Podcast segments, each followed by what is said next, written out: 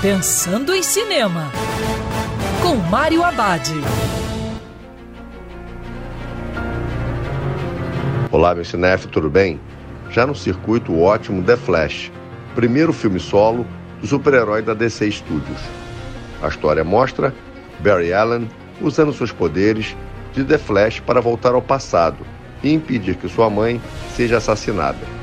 Essa decisão acaba gerando acontecimentos trágicos nas linhas temporais do multiverso e Barry é preso num outro universo, onde as coisas são bem diferentes do mundo em que ele vive. A trama resolve com eficácia o problema de ter tantos atores interpretando o mesmo super-herói em diferentes produções. A grande pergunta por trás do roteiro é: se você tivesse poderes para mudar seu destino, quais seriam as consequências dessa atitude? Essa questão já foi abordada em outros filmes, mas nesse projeto se torna uma aventura com humor, feita com qualidade e com o ritmo necessário para que a narrativa funcione. O bom resultado de The Flash dá uma certa esperança que a DC consiga alcançar o mesmo nível da Marvel. E lembrando que cinema é para ser visto dentro do cinema.